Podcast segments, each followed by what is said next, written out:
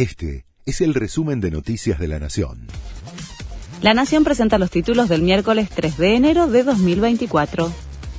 Volvieron a aumentar las naftas. La suba fue de 27%. El litro de super promedia los 750 pesos, mientras que la premium en algunas estaciones pasa a los 1000 pesos y queda cerca del valor del dólar paralelo.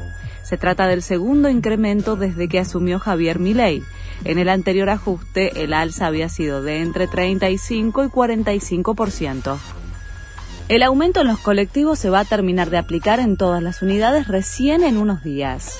La suba debía regir a partir del primero de enero, pero el ajuste, que llevaba el mínimo de 53 a 77 pesos, no terminó de concretarse.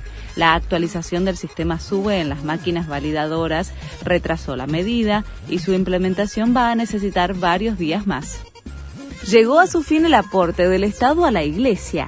Se trata de una asignación económica a los obispos que concluyó el 31 de diciembre al completarse la renuncia progresiva a los fondos que había fijado el episcopado con el gobierno de Mauricio Macri en 2018. De esta manera, arzobispos, obispos, diocesanos y auxiliares ya no recibirán una asignación mensual del Estado. Detuvieron a tres personas sospechadas de planificar un atentado terrorista en Argentina. Neutralizamos la llegada de una posible célula terrorista al país, señalaron desde el Ministerio de Seguridad. Los tres detenidos son mayores. Uno de ellos ostentaba nacionalidad siria, aunque portaba pasaportes de Venezuela y Colombia a su nombre. Los investigadores ya están analizando el contenido de los teléfonos incautados. Independiente se quedó sin pretemporada a horas de subirse al avión.